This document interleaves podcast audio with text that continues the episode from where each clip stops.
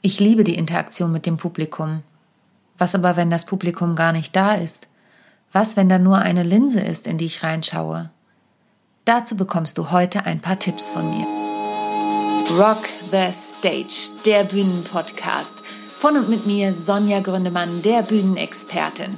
In diesem Podcast bekommst du Tipps und Tricks für deinen erfolgreichen Auftritt, Backstage-Einblicke und immer wieder neue Inspirationen, wie auch du deinen Vortrag, deine Präsentation oder auch dein Gespräch interessant und abwechslungsreich gestalten kannst.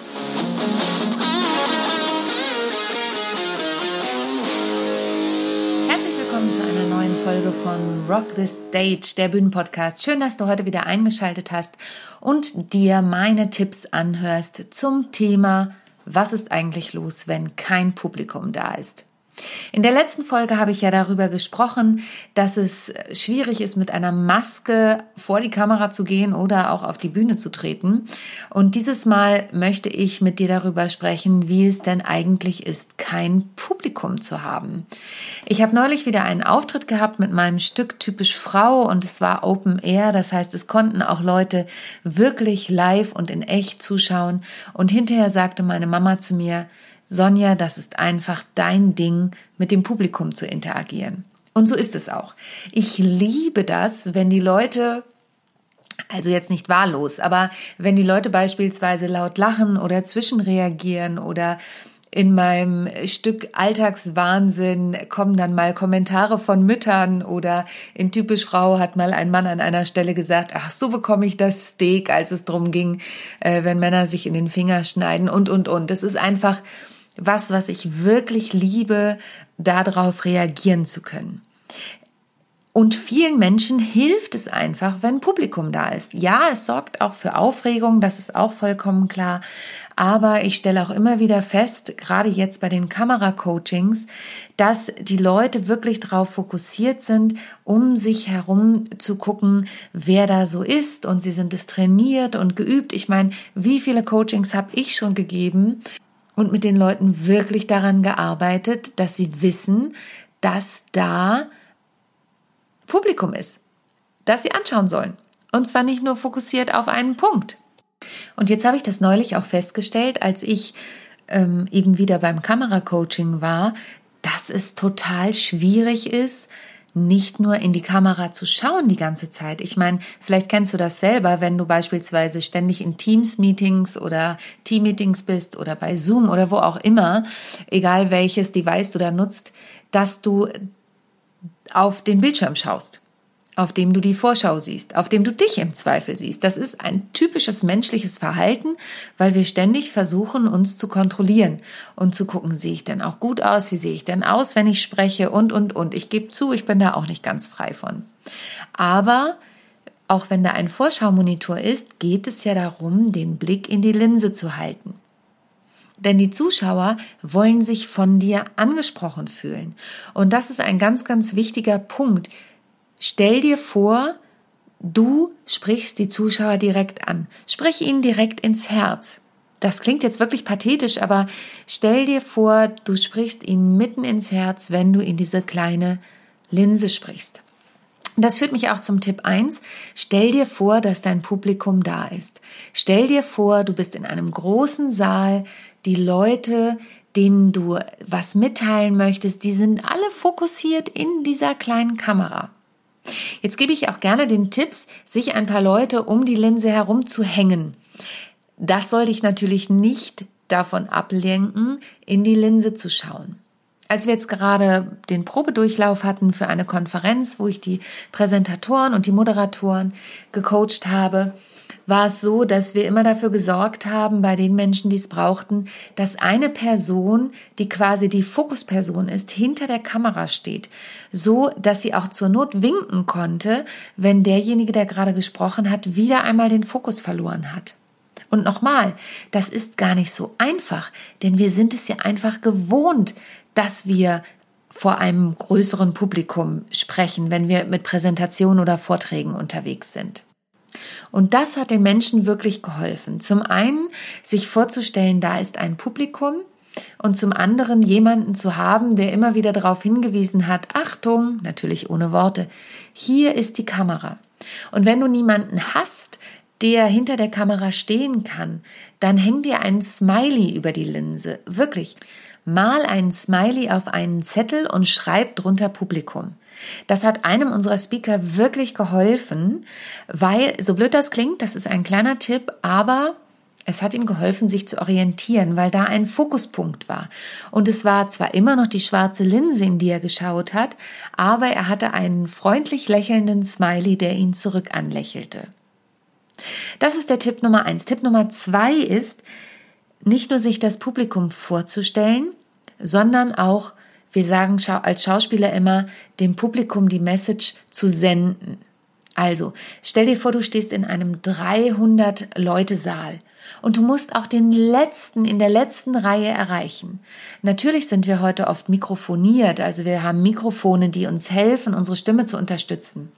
Aber dennoch ist es so, dass es wichtig ist zu senden. Und wir Schauspieler sind darauf trainiert, zu senden mit einer Stütze. Das hat was mit Sprechtechnik zu tun.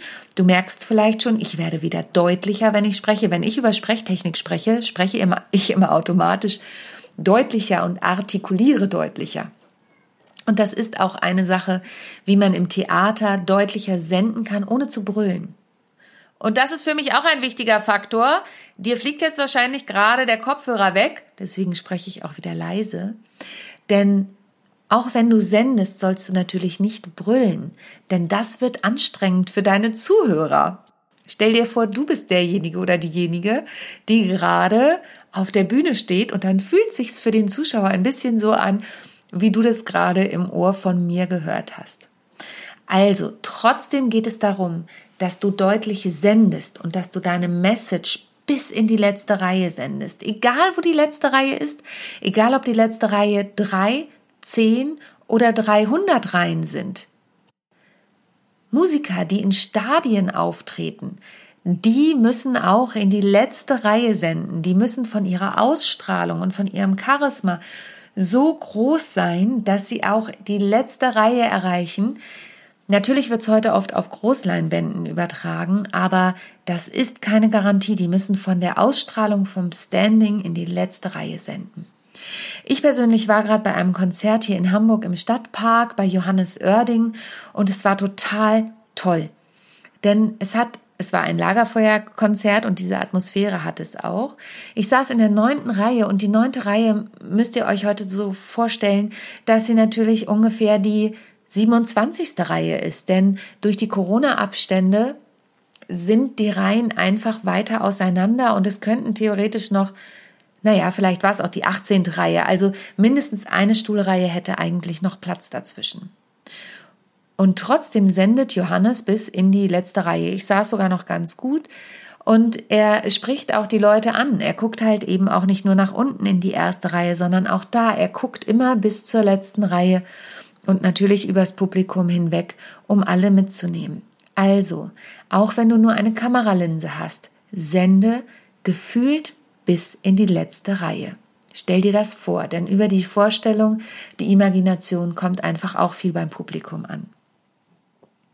Und last but not least, der dritte Tipp, den ich dir heute mitgeben möchte, ist, Erinnere dich, wenn du beispielsweise deinen Vortrag gehalten hast oder dein Stück gespielt hast. Bei mir sind es ja auch meine musikalischen Comedy-Programme, typisch Frau und Alltagswahnsinn, die ich jetzt auch, typisch Frau, spiele ich im Rahmen des Haufe-Kongresses am 19. Oktober. Wenn du das hörst und der noch nicht stattgefunden hast und du jemanden kennst, der unbedingt am Assistentinnenkongress von der Haufe Akademie teilnehmen sollte, dann melde ihn oder sie jetzt noch an. Es wird ein ganz tolles Programm. Ich eröffne mit meiner Keynote und ich spiele abends eben eine halbe Stunde aus meinem Stück Typisch Frau. So viel darf ich schon verraten. Und es gibt natürlich noch ganz viele tolle andere Programmpunkte. Aber da ist es natürlich dann so, dass ich Typisch Frau ohne Publikum spiele. Also ich habe schon Publikum, aber das Publikum ist eben hinter der Kamera. Ich sehe es nicht. Und das ist für Comedy schon wirklich schwierig, weil ich natürlich die Reaktionen vom Publikum brauche und natürlich besser reagieren kann, wenn ich die Lacher habe. Jetzt ist es aber so, dass ich typisch Frau schon so oft gespielt habe, dass ich natürlich die Stellen auch kenne, an denen ich einen Moment aushalten kann an denen die, an die Stellen, an denen die Leute lachen, in der Regel, hoffentlich ist es da auch so. Das heißt, wichtig ist es, dass ich diese Pausen auch ein Stück weit einbaue. Denn natürlich sitzt man nicht alleine vor dem Rechner und lacht laut, so wie man es sonst tun würde. Aber dennoch ist es so, dass man natürlich lacht und dass es vielleicht auch noch ein Stück weit nachhalt. Und dann muss ich als Comedian da oben den Moment finden, der nicht zu lang ist, um zu warten, weiterzumachen, aber der auch nicht zu kurz ist, damit die Leute trotzdem alles mitbekommen. Und das ist natürlich eine Herausforderung, wenn du kein echtes Publikum hast, aber der Vorteil ist, wenn du in die Kamera guckst und wenn du dein Stück kennst und deinen Vortrag kennst und weißt, wie die Leute normalerweise an diesen Stellen reagieren, dann kannst du diese Pausen auch einarbeiten. Also, wenn du dein Stück vorbereitest für die Kamera oder deinen Vortrag, dann baue diese Pausen bewusst ein.